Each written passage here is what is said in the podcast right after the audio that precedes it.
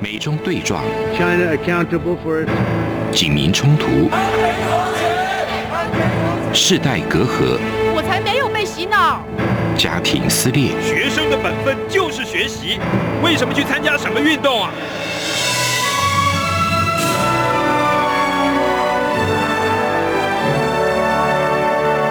我们可以聊一聊吗？可以跟你说说话吗？我们聊聊好吗？我想好好跟你聊天。每周四晚上十点，由张明天跟大家聊聊天。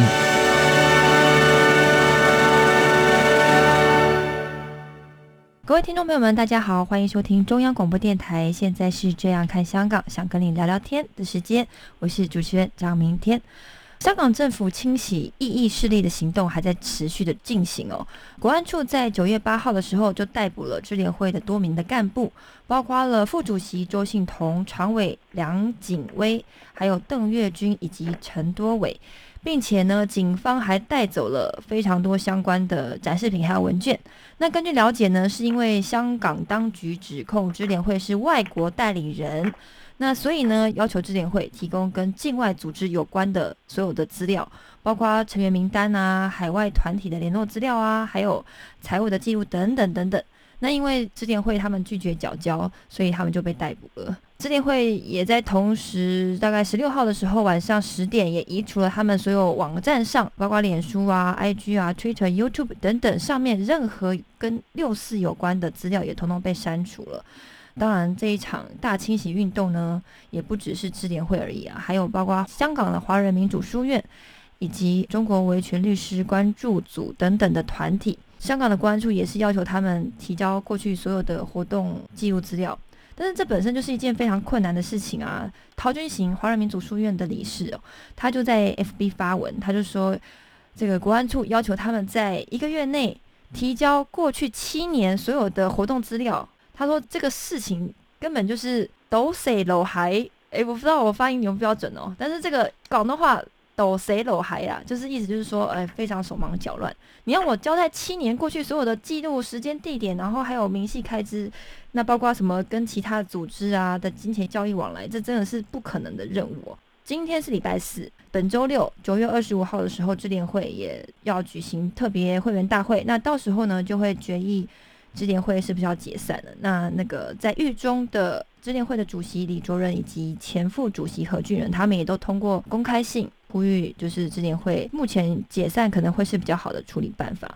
那所以我们今天想要来聊聊的，就是说香港的民间团体今天已经一个一个被解散了、消失了。那台湾相关的团体是不是有受到影响，以及说台湾的团体是否可以延续香港的角色，然后呃承袭这个香港的这个使命呢？那我们今天邀请的是台湾的华人民主书院的理事长曾俊元老师，老师好。各位观众朋友跟明天大家好。是曾老师好，您对于就是香港国安处要求支联会、香港的华人民主书院这些团体要交出过去的所有的活动资料，您的看法是什么？当然是觉得这个事情是非常的荒唐。如果说呃香港政府指控所认为的这些涉嫌人呢是呃外国或境外的代理人，我们按照一般这个法律上的一种基本的原理呢，这个举证责任呢是在控方。你说我有罪的话呢，那么控诉人要提供证据指述对象啊是有罪的，没有说要求这个对象要自己证明自己无罪。我怎么证明呢？我就是没有罪，我才无法提供资料嘛。那所以怎么提供资料证明自己无罪呢？这个是一个很基本的一个法律的原理哈，叫做不得哈自证其罪。这个原理呢，也在美国的宪法当中，它明文规定着。啊，所以今天的香港政府呢，来要求支联会、华人民主书院等等机构啊，要来提供过去七年内的所有的这些资料，目的是要找出啊被指控对象啊是不是具有啊担任啊境外或外国代理人的相关的市政。那怎么会要求被告来提供这些市政呢？被告如果提出来，那不是就你正中下怀，请君入瓮吗？啊，所以这个举证责任呢，应当是在香港警方。你如果找不到证据证明对方是外国代理人，或是等等，他应该就是属于无罪。是的，啊，当然这边还是涉及一个问题，就是说，单纯作为外国的代理人或境外代理人呢，是没有法律问题的，在各国法律当中都是允许的。因为你你外国机构啊，或者是单位在各国的这个往来当中，他一定要找一个在地的代理人嘛，好，所以这是没有问题的。只是说现在香港的政府呢，它港区国安法啊规定，如果是外国代理人的话，你要提供啊这相关的一些资料。但这些资料的提供也是相当的荒唐了啊，但是呢，它这个法律有这样的规定，所以也就是说你要诚实申报。说明你这个代理人之间的关系，不要隐匿这个真实的代理关系。这个我想这个无可厚非。作为外国或境外代理人的话，他会有一些法律关系或者是资金的往来等等哈。作为一个主权国家，他当然可以了解，这不会构成犯罪。如果香港政府只是要了解香港华人民主书院它的境外关系，我想这个是没有问题的。可是呢，我们看到是什么？看到是他现在是把这个资料追查到前七年。问题是。港区国安法是什么时候才通过的？呃，它是二零二零年六月三十号才通过的。你怎么去追查？会要求在港区国安法之前六年的这些资料呢？这个港区国安法呀，它当中有明文规定嘛？啊，不溯及既往啊。为什么去追查过去的这些资料呢？而且这些过去的资料呢，按照香港的公司法啊，香港有公司条例跟香港的社团条例。根据这个香港的法律呢，它这个香港政府呢，它也有权利啊，来监察这些相关机构它的境外关系。所以这意味着什么？在港区国安法通过的前六年，按照香港的公司条例，华人民主书院没有任何问题。有问题的话，早就被香港政府来处罚了。啊，所以他现在这个是很明显的啊，溯及既往问题。另外呢，可以从这边可以看出来动机不良。这个显然是和支联会啊，或者中国维权律师关注组等等，这是一连串的打击香港公民社会的行动啊。然后他要从这个当中啊，找出他认为你有涉及到违反国安法，比如说勾结境外敌对势力，符合这个罪名的相关的事证，然后从这些证据当中啊，来对于啊被告加以起诉定罪。全世界没有人这样办案的啦，除了中华人民共和国，举证责任是在控方嘛。你现在要求被告提供资料，然后就说好，你看我根据你提供的资料，你有犯罪。那如果有这样被告，有有这么笨的被告吗？那像现在支联会的副主席，他们就是因为这样子很不合理，所以拒绝缴交嘛。华人民主书院呃，在香港那边的情况也是如此吗？他们决定就是拒绝交出这些相关的的资料吗？基本上会依照香港的法律了啊，因为华人民主书院毕竟是香港的法人嘛，你当然按照现在法律，他是要交了。那你不交的话呢？按照港区国安法呢，就会遭受到像周信彤他们同样的命运，就会马上对对，马上逮捕，然后可以判刑判到六个月。好，那你就算提供资料，资料如果有虚假、不正确或不完整的话，还可以再判两年呢，最多的话就两年加六个月。是。那所以呃，目前来讲就是呃，我想这个香港华人民主书院会依照香港政府啊的要求，尽量提供七年内。相关的这些资料啊，我们虽然觉得这个是很不合理的，但是这个毕竟是香港现在的法律，那我们会呃会提供。当然，我们也注意到什么呢？因为香港的法律啊，在《港区国安法》第四十三条的实施细则，它当中有明文规定说啊，如果当事人哈他已经证明了他已经尽力提供，或者是有非可能啊可以控制的原因啊，导致他无法啊完整的提供这些资料的话呢？是可以免除其刑了。虽然这个华人民族书院被要求哈提供七年内的资料，嗯啊，但是真的可以知道，就是说，叫随便一个人呢，这个提供几年前的这个资料，除非他有非常完整的一个档案的管理，好，还有会计的制度，否则的话要在一个月内啊完整的收集，这实在非常困难了，非常不容易。嗯，因为香港政府要求的资料不是只有这些公司的正式文件，他还要求个人的电子邮件。这个就已经涉及到可能对个人的通讯自由啊，嗯，隐私权啊，这个可能跟公司无关，但是那个香港政府要求啊，这些都要提供啊，因为这边涉及到他所谓的境外组织，这个境外组织他也没有明讲是什么组织，那所以呢，华人民主书院只好怎么样，就说有可能是香港政府怀疑的对象，就想办法要提供嘛，但是因为这涉及到双边的，因为不见得香港这一方有完整的这个收存。他方呢也没有义务要提供给香港政府嘛，像我们台湾这边，我没有义务要提供给香港政府啊，对，我又不是香港的公民啊，我也不是中华人民共和国的公民，所以这个时候呢，香港华人民主书院它就出现了没有办法取得资料的这些原因啊，这些原因呢，它只要能够取信于啊香港政府，就是说境外的这些势力他们不配合，就有可能呢、这个香港华人民主书院相关同仁他就不会被定罪了。目前的目标是往这个方向在努力。是这个情况，当然和智联会不同哈。智联会是他直接就拒绝提供，但因为智联会更复杂，华人民主书院呢、这个一个小的这个机构，你说要在一个月内找出七年内的所有的公司的这个往来的资料，工程就非常浩大。支联会呢，它又是香港最大的这个民间团体，这个资料更加的复杂，所以我觉得说他们就干脆放弃了。也就是他实施了他们的呃抵抗权。那我想请教一下，就是最近香港政府对华人民族书院的这样子的呃要求，会有影响台湾的华人民族书院吗？有没有受到影响？影响的话是还好啦，因为毕竟我们台湾是主权独立的国家嘛。台湾的华人民主书院协会啊，它是独立的法人，是中华民国的法人，香港政府管不到啊，他也没有权利来管了啊。嗯虽然他法律这样规定，其实是没有什么影响的。会有影响的话，就是我们台湾华人民主书院跟香港华人民民主书院有限公司两个法人之间的关系。这个它是独立的法人啊，它有不同的组成的这个成分，不同的这个法人的意志啊，所以其实也是一个平行线。两者有相当浓厚的感情的关系啦，但是那个呃，他毕竟在法律上呃是两个独立的法人，这个压力就是来自于这种情感上的啦。那如果从这个协会啊法人本身的立场来讲，他们有义务要提供啊，就是在法律上它是不同的单位，但是在情感上，港台是血浓于水。没有错。但是就是说，香港的这些同仁，他们在这个香港政府的这个这样一种不合理的法律的要求之下，他要求我们来提供这方面的协助，其实我们会担心，因为这个在香港的这些同仁，他就变成人质了嘛，这是一种变相的绑票啊，政治绑票啊。那我们变成要交出这个赎金，把人救出来。但是说实在的，这个人在他们手上，我们也很怕被撕票，就是这种心情啊。所以我想，呃，按照这个普世价值哈，然后香港的法律跟台湾法律，我们找到一个我们可以据理力争的一个基础。当然，就是我们尽量这个满足这个香港政府的要求，但是呢，如果他逾越界限的部分，那这个部分呢，我们会啊，再从台湾的立场，我们会予以拒绝啊。所以，香港华人民主书院有限公司，他只要证明啊，他只要证明说他已经尽力，还有一些因素是它不可能控制的，因为台湾的这个华人民主书院协会是个独立的法人嘛，啊，他们有配合的义务，所以只要能够证明这个事实，我想这个香港华人民主书院应该有机会可以免于被追溯的命运了。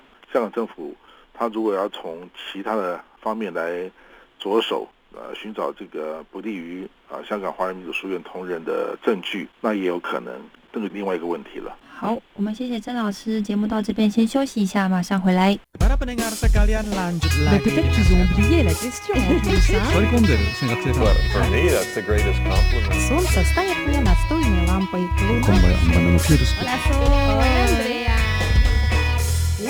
在世界的那个尽头，请你跟我这样做。哦哦哦，Turn on your radio，阳光 RTI，Worldwide。央广联系世界的桥梁。好，欢迎回到《这样看香港》，想跟你聊聊天的节目现场，继续来请教华人民主书院的理事长曾建元老师。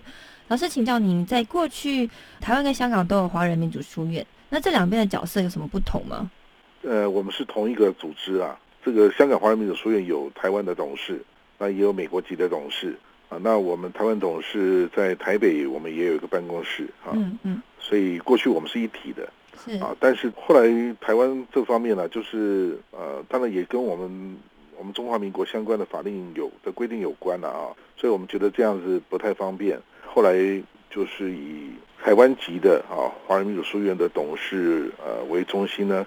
我们另外又在台湾成立了华人民主书院协会，这个是完全是台湾人哈组成的啊，是。当中没有没有香港人，也没有其他国家的人，而且它是一个协会，它并不是一个公司啊，所以整个性质上面啊都和香港已经就断绝了关系，是这样的这个这个发展了、嗯。啊。那当然就是在呃去年港区国安法通过之后，我们当然在香港的部分，呃，要按照香港的这个新的法律哈，呃，所以在港区国安法通过之后呢，董事会啊就决议哈，就是暂停香港书院的运作。那同时呢，也在向这个香港政府来来申请啊，啊撤销登记。我们判断啊，在港区国安法啊的笼罩之下，在香港来倡议啊，这个华人民主或者是香港的民主的问题，已经没有空间了。我们对这个香港的这个方面的前途啊，啊是看坏的啊。嗯，既然没有空间，那我们这个机构啊，也就没有继续存在的必要啊。嗯，所以就决定解散。是香港的吗？还是台湾？在香港，香港的是。哎，撤销登记的程序啊，呃，目前还在香港政府的这个行政作业当中啊，还没有完成。但是已经没有在运作了。对，没有在运作。但是法令上还没有完成。是我们早就提出这个啊撤销的登记的申请，香港政府也知道啊。嗯嗯嗯。啊，所以呃，这个他不能讲说啊，那我们还没有完成这个撤销，所以现在这个法人还存在。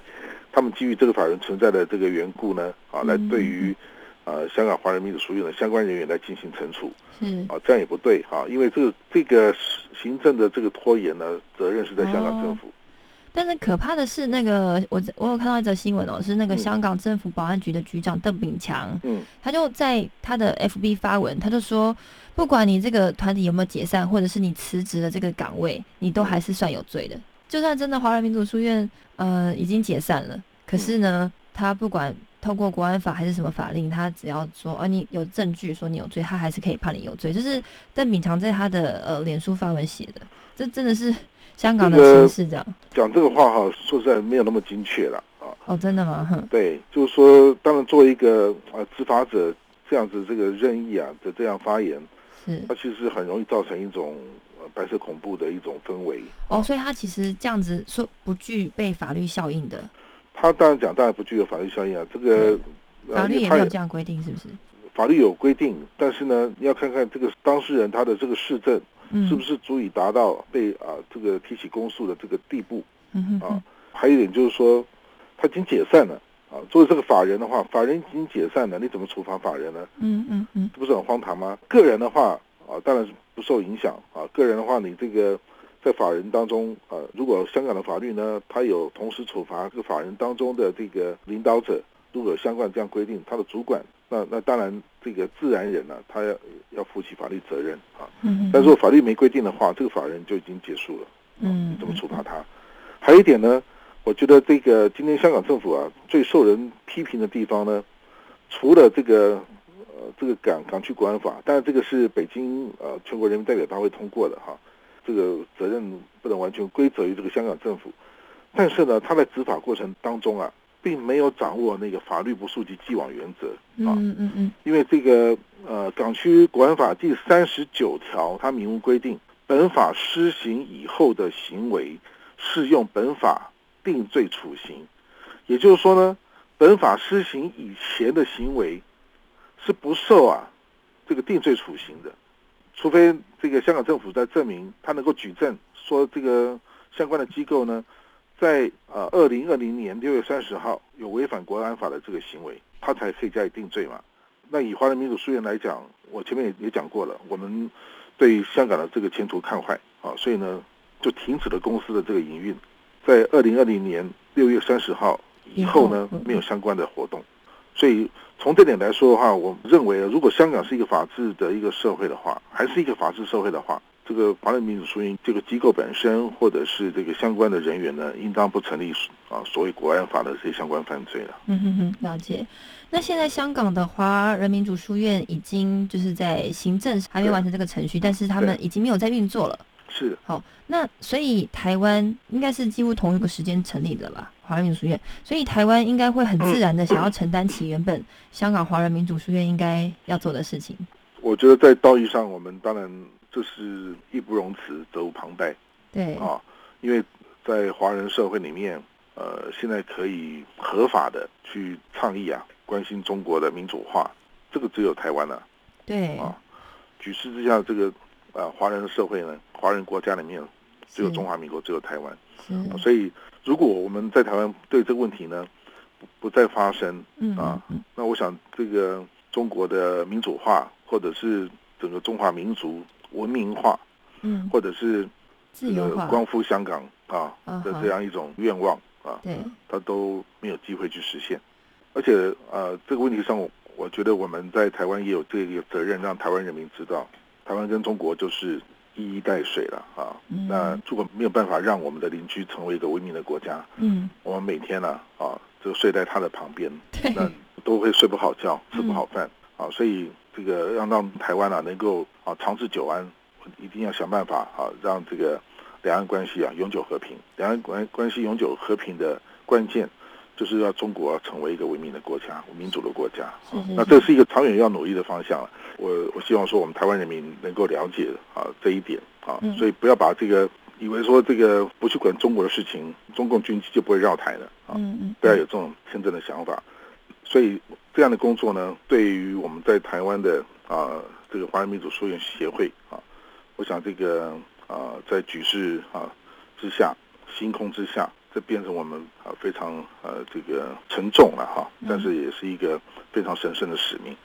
是呃，华人民主书院的这个协会哦，顾名思义，是不是就是他当初成立的时候，就是为了华人，就是这个华人圈的民主是的这个方向在努力，就是这是他成立的目的。是的。那过去就是好像香港的华人民族书院是比较是以为核心在做这个使命，那。台湾今天想要延续香港的华人民族书院这个任务，那有没有什么地方是台湾的华人民族书院比较难取代香港的华人民族书院的地方？当然是有啊，因为我们毕竟是台湾，我们都是台湾人嘛啊，嗯、我们对于呃香港跟中国大陆内部啊，它在地的情况，我们的呃了解啊，或者我们的体会啊，毕竟有限。所以不像他们呢，能够呃过去在国安法呃实施之前，可以从事一些在地的一些呃社会启蒙啊或社会运动的工作。那这个这些工作是我们这些境外啊的这些团体是无法取代的啊。就是在地点上。对，这在地理空间上是这样子啊。那中国大陆呢，现在是比过去更加的封闭啊。嗯。啊，那媒体控制更厉害啊，所以这方面的工作，我想也不不可能像过去那样哈、啊。嗯。呃，想想透过这些呃民间啊的这些管道啊，去呃看看怎么样去去影响啊中国的这个民意啊公民社会的这个发展啊，所以我想未来我们的重点还是会放在台湾台湾了哈、然后呃透过网络、大众传播媒体等等啊各种方式。把这样的观念啊，我们台湾人对于呃华人民主问题的关心啊，对香港的这个一国两制啊如何继续维持啊这些问题的一些关心，呃，或者是呃中港啊他们相关人士对这问题的这种讨论啊啊，至少在台湾呢，我们保留一个可以啊公开啊这个交换意见啊倡议啊啊传播推广的一个空间啊这样一个平台。嗯嗯嗯。啊。我想这个这个东西是我们最擅长啊，无人可取代，也最容易发挥的这个这个方方式。嗯嗯嗯，您认为就是台湾的华人民主书院会因为香港的这个因素也跟着消失吗？台湾的部分不会啊，呃，就是因为香港华人民主书院有限公司现在呃已经决定要关门了。嗯。啊，所以呃，相形之下更显得。台湾的华人民主书院协会存在的可贵啊，跟它的重要性嗯啊，所以我我想这个台湾的华民不会因此消失了哈。嗯、我想它这个呃未来会应当会更加重要，更加的壮大。嗯嗯嗯，呃，因为曾老师您担任呃台湾华人民主书院协会的理事长，应该也有一段时间了。也还好，就是我们 呃这个协会。呃，也是今年才得到这个中华民国的这个法人的地位，正式登记立案。是，对，啊，所以才差不多一一年左右时间而已。是，但在这之前，你也是主要的成员，嗯、对吧？是因为我是呃华人民主书院董呃有限公司的董事会主席，我人在台湾嘛，我当然可以就近来关照哈台湾的这个呃协会啊，它的这个相关事务的这个推展。嗯嗯嗯。呃，所以想要请教老师哦，就是说您在呃担任华人民主书院这个职位啊，不管您是过去是董事，还是说现在的理事长，您觉得在这个协会里面，您呃最自豪的地方在哪里？自豪啊，我我不敢讲哎，我反而觉得非常惭愧，就是说，嗯，我们的工作可以说是壮志未酬啊，嗯，我们的很多的这些香港朋友，等于是在这个过程当中，嗯，还没有看到啊这个华人民主的曙光，嗯，啊，或者是香港双普选的呃可能性，然后就受到牺牲啊，所以我觉得对我们来讲，或者至少对我个人来讲。没有感到任何的自豪啊，只是觉得是，我是觉得非常的呃惭愧啊。但是如果要讲出堪可告慰的地方，就是说在这过程当中，我们更加的呃认识啊这个呃中国民主的问题，然后在这个道路上结交了更多志同道合的朋友，嗯，啊也让台湾人啊重新去认识中国，让台湾的这个社会更加的关心中国中国的人权的问题。呃，或者香港的人权跟这个民主发展的问题，我觉得这点是呃，如果说过去有点成绩的话，那么可能就这么一些些吧。无限的爱向全世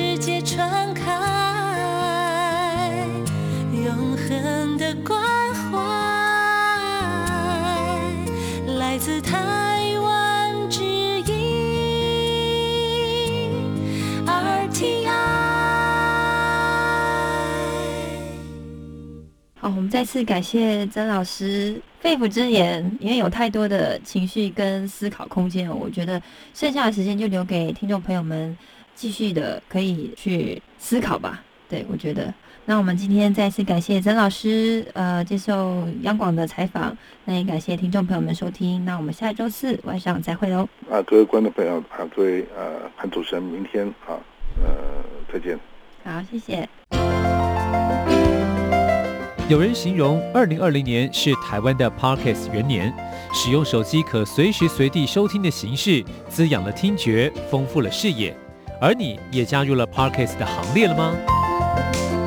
央广新闻部制播的众多精彩节目，陆续在各大 Parkes 平台上架，包括《早安台湾》、《两岸 ING》、《这样看中国》、张振林时间、蔡明芳时间，还有《这样看香港》、舍之岂能藏乎？想跟你聊聊天，以及港式大排档节目，通通随点随听。